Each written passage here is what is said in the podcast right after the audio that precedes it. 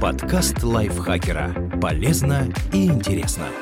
Всем привет! Вы слушаете подкаст лайфхакера. Короткие лекции о продуктивности, мотивации, отношениях, здоровье, в общем, обо всем, что сделает вашу жизнь легче и проще. Меня зовут Ирина Рогава, и сегодня я расскажу идеи для тех, кто хочет развиваться каждый день.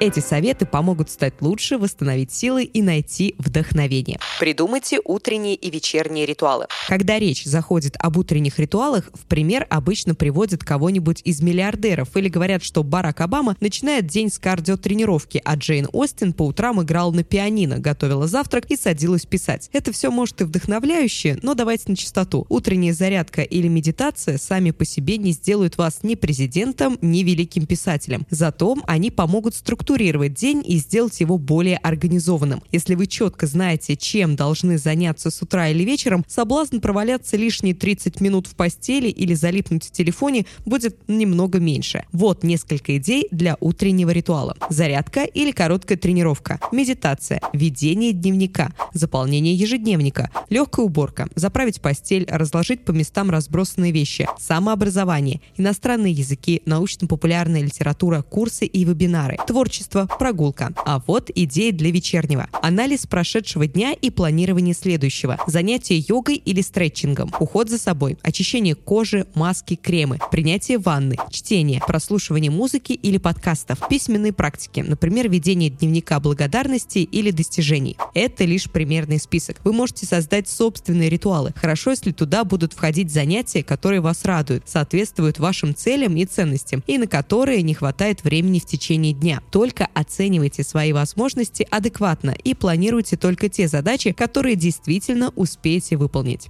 Создайте для себя мотивационный блокнот. Это карманная книжечка, которая будет вдохновлять, напоминать о ваших целях и поможет не сойти с намеченного пути. К ней можно обратиться, если вы приуныли, запутались или утонули в прокрастинации. Выберите компактный, крепкий и симпатичный блокнот. Выпишите в него основные жизненные ценности, свою миссию, как вы ее видите, долгосрочные долгосрочные и краткосрочные цели и планы по их достижению, свои основные сильные стороны, девизы, которые вас мотивируют, мантры, которые помогают вам успокоиться и поддерживают вас, положительную обратную связь, которую вы получали отзывы клиентов, похвалы коллег и руководителей, вдохновляющие цитаты. Также можно добавить картинки, которые иллюстрируют ваши цели. Приветствуется любой креатив. Это ваш личный карманный мотиватор. Составляйте и оформляйте его, как вам нравится. Можно, кстати, завести не бумажный блокнот, а документ в облаке.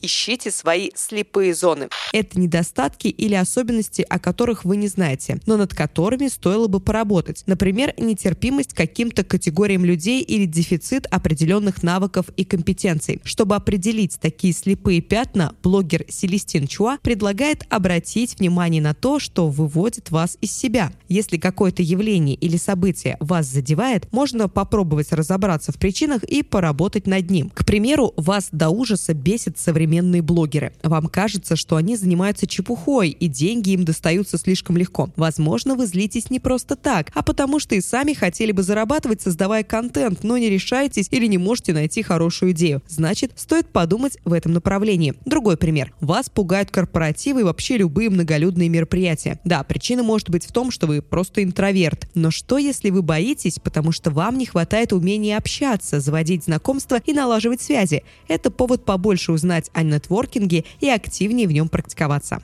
Почаще просите обратную связь. Даже самому разумному и трезвомыслящему человеку сложно адекватно оценить самого себя. Хороший способ узнать, узнать о своем прогрессе или определить зоны роста, послушать, что говорят о вас другие. Конструктивная и вежливая критика – это отличное пространство для развития. Здорово, если вы и так регулярно получаете фидбэк, скажем, вас хвалят или ругают клиенты. Но если специфика вашей деятельности такого не предполагает, можно самому запросить обратную связь у человека, которого вы считаете достаточно авторитетным. Это может быть руководитель, более опытный коллега, известный специалист вашей области. Важно, чтобы человек был максимально компетентным бестрепетным и непредвзятым. Например, вы рисуете и хотите узнать мнение о своем творчестве. Лучше всего показывать работы не маме, она, конечно, вас похвалит, и не случайным людям в интернете. Они, скорее всего, не разбираются в вопросе и могут оказаться троллями, а художнику, который вам нравится, или обратиться к преподавателю рисования. Постарайтесь сформулировать запрос как можно конкретнее. То есть не просто «как тебе вообще мои рисунки?», а «я в последнее время работаю над анатомией и пропорциями. Подскажи, пожалуйста, виден ли прогресс и на что еще можно обратить внимание?» Соблюдайте цифровую гигиену. Проанализируйте, что вы читаете в новостной ленте и в соцсетях. Если этот контент подрывает вашу уверенность в себе, заставляет исходить желчью и завидовать, вполне логично заменить его чем-то, что принесет вам новые знания, вдохновит работать над собой и становиться лучше. Просто развеселит и расслабит. Подсчитайте, сколько времени вы вообще тратите на социальные сети. Если не отлипаете от телефона по несколько часов в день, воспользуйтесь сервисами, которые лимитируют время, проведенное в определенных приложениях. И придумайте, чем заменить эту вредную привычку. Может быть, это будут книги, рукоделие или подкасты. Любое несложное занятие, которое позволит справиться со скукой и тревогой. Наводите порядок. Нет, речь не о мытье посуды и вытирании пыли. Скорее об избавлении от хлама и организации пространства. Если каждый день посвящать этому хотя бы 10-15 минут, в ваших вещах и бумагах всегда будет порядок. А это важно, потому что из-за бедлама мы теряем драгоценные минуты, злимся, расстраиваемся, хотя могли бы заняться чем-то более продуктивным. Хорошо организованное пространство имеет значение для любого дела. Как говорится, сначала заточите топор, а потом рубите дрова. Можно каждый день выполнять небольшие задания, которые помогут избавить дом от ненужных вещей. Скажем, разбирать по одной полке в шкафу или очищать рабочий стол от всего лишнего. А может удалять ненужные электронные письма и сортировать файлы на компьютере по папкам. Ведь порядок в виртуальном пространстве тоже важен. Проводите время наедине с собой. Ведите дневник, медитируйте, размышляйте, рисуйте, гуляйте в одиночестве. Приглашайте себя в музей, кафе, кино и магазины. Все это помогает отдохнуть от других людей, успокоиться, отфильтровать навязанные вам взгляды и суждения. Лучше слышать самого себя и понимать, что вам на самом деле нужно. Старайтесь практиковать уединение каждый день. Светлана Гончарова, автор книг о тайм-менеджменте для молодых мам, предлагает интересную идею, которая называется «балованная сумка». Суть в том, чтобы собрать в мешочек или коробку предметы, которые помогают вам расслабиться и наполняют силами и вдохновением. ежедневно находить время, чтобы уединиться с этим набором. Эта техника подойдет не только мамам и не только женщинам, а вообще всем. В балованную сумку можно положить книгу, сладость, наушники, которые вы подключите к телефону, чтобы послушать музыку или подкаст, блокнот и ручку, альбомы карандаши, что-то для рукоделия, маску для лица, ароматические свечи, кинетический песок или слайм.